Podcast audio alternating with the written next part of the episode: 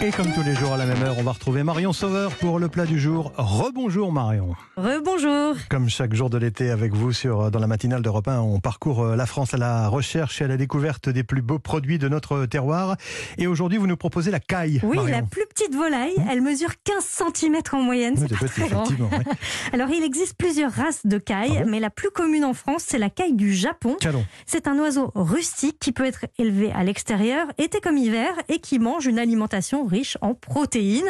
On trouve une autre race en France, mais que l'on chasse cette fois, c'est la caille des blés. Cet oiseau migrateur passe l'été dans nos régions, vous allez peut-être en, en voir, et son élevage est interdit en France. Alors si vous achetez de la caille, n'hésitez pas à demander à votre boucher de vous les préparer, c'est pas très simple. De la vider notamment, j'imagine. Oui. Hum, comment vous nous proposez de la cuisiner, cette caille, Marion? Eh bien, au barbecue, on va la faire mariner d'abord.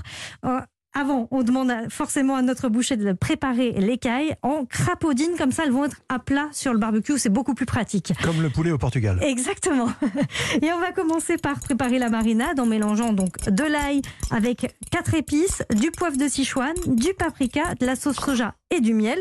On badigeonne les cailles et on les laisse mariner tranquillement.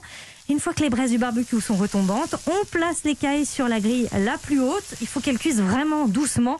Et dès que les cailles sont grillées, on peut les servir. Effectivement, ça doit être très très bon. Euh, Marion, chaque jour, vous demandez euh, à un chef de vos connaissances une astuce. Et on part à Reims. C'est Philippe Mille au Crayère. Il va nous aiguiller sur la cuisson de la caille.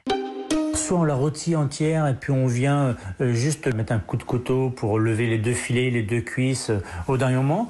Ou alors on peut le faire en amont. La caille crue, juste séparer les deux filets et puis on va les rôtir comme ça gentiment côté peau. Il y en a pour euh, eh, trois minutes. Et puis après, on va les mettre sur une assiette et filmer légèrement l'assiette. Et ça va continuer de cuire euh, gentiment juste avec la chaleur. Et ça va être très très moelleux euh, à l'intérieur. Il n'y a pas plus simple. hein. Ah oui, il faut l'écouter, hein, Philippe, attention. Et au domaine des crayères, il propose justement plusieurs recettes. Alors à la brasserie, une caille rôtie croustillante sur le dessus, moelleuse à l'intérieur. Elle est laquée en fait du miel au- avec du miel au dernier moment. Elle est servie avec des légumes de saison du potager.